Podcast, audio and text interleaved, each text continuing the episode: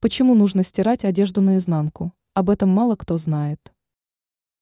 Многие люди ленятся выворачивать вещи перед отправлением в стиральную машину. Не все знают о том, что такое действие может привести к неприятным последствиям.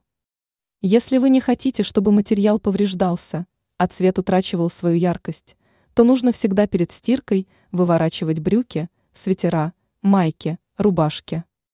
Некоторая одежда прилегает к кожным покровам, поэтому на ней часто остаются следы пота.